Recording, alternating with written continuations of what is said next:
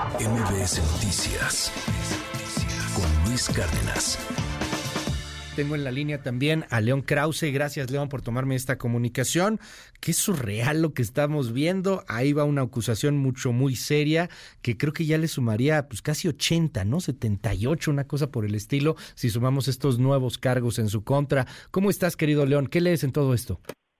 Un gusto saludarte, Luis. Pues en efecto se, se acerca el expresidente Trump a los 100 cargos lentamente. Es posible que a, final de cuentas eh, eh, llegue a la, campaña presidencial con 100 cargos a cuestas eh, de distinta índole y en efecto es, es surrealista. Lo que veremos el día de hoy es completamente histórico, pero también, por otro lado, me parece un, un acierto de la justicia estadounidense. Finalmente habrá eh, una discusión pública seria con evidencia que, se presentará eh, en ese en ese juicio eh, que dejará dejará claro que Donald Trump y sus co-conspiradores, aquí hay seis co-conspiradores, sabían perfectamente, Luis, que Donald Trump perdió la elección presidencial de 2020, sabían que sus argumentos eran falsos, eran falaces y aún así encabezaron una conspiración para revertir, para alterar los resultados de la elección democrática del 2020, el daño que han hecho estas personas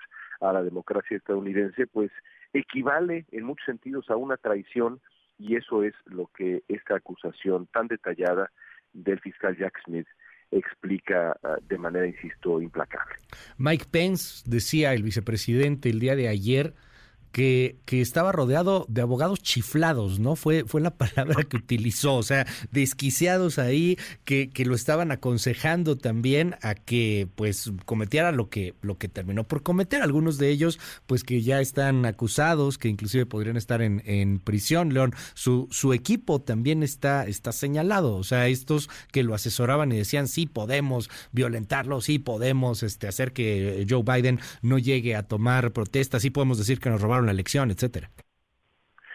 Sí, eh, Rudy Giuliani, eh, Sidney Powell, John Eastman, este, este grupo de personas que rodeaban a Trump, pues se metieron en una suerte de, pequeña eh, de pequeña gran psicosis, pequeña por el tamaño del grupo, grande porque lo que lo que pretendían era revertir, insisto, los resultados de una de una elección presidencial eh, democrática en la que Donald Trump resultó derrotado, así como eh, por las mismas cifras, casi exactamente, él derrotó en el colegio electoral del sistema estadounidense a, eh, a Hillary Clinton cuatro, cuatro años antes. La diferencia es que Donald Trump decidió que no iba a aceptar los resultados y que iba a hacer absolutamente todo lo que estuviera a su alcance para revertir esta, esta elección y lo intentó incluso el día del 6 de enero, incluso después del ataque al Capitolio, Trump y sus co-conspiradores todavía insistían en que se retrasara, se pausara, encontrar alguna manera de detener la transición pacífica del poder presidencial en Estados Unidos.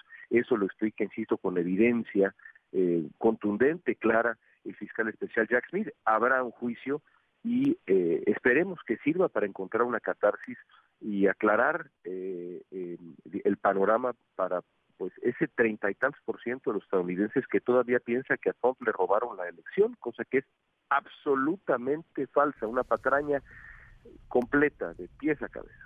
Bueno, y, seguirán pensándolo. O sea, aquí llevamos varios años, unos 18, pensando que hubo un fraude en el 2006. O sea, y una persona, una gran parte de la población, pues lo sigue pensando, ¿no, León? O sea, esto al final, pues va, va a tener ahí este, eh, una fuerza brutal que la está utilizando Trump en su campaña. Esto que dice, el pueblo será el que realmente me juzgue. Las personas son las que realmente sabrán este, si soy o no soy inocente. Pareciera que lejos de preocuparse, se está clavando en el tema y lo está utilizando a su favor, creciendo en las encuestas por más que nos cueste entenderlo y por más que nos cueste aceptarlo.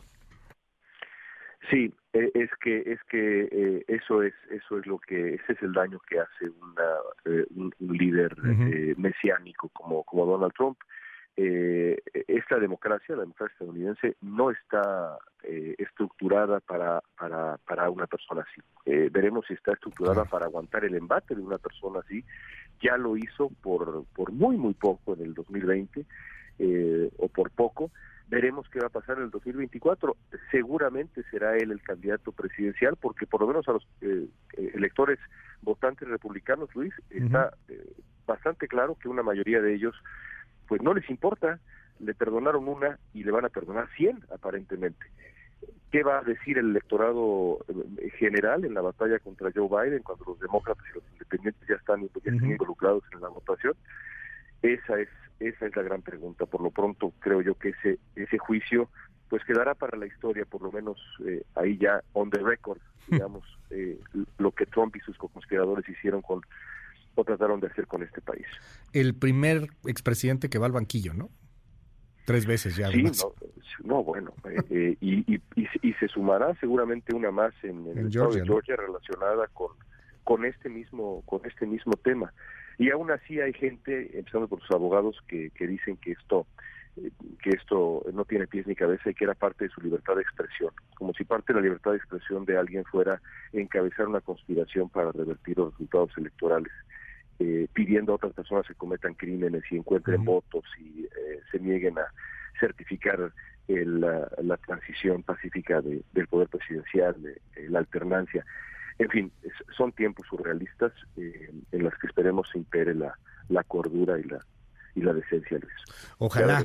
Ojalá, te mando un gran abrazo. Es León Krause allá en los Estados Unidos y, y bueno, pues estamos muy, muy atentos, querido León. Gracias por estos minutos en MBS. Siempre un placer, un abrazo muy grande. Gracias, Luis.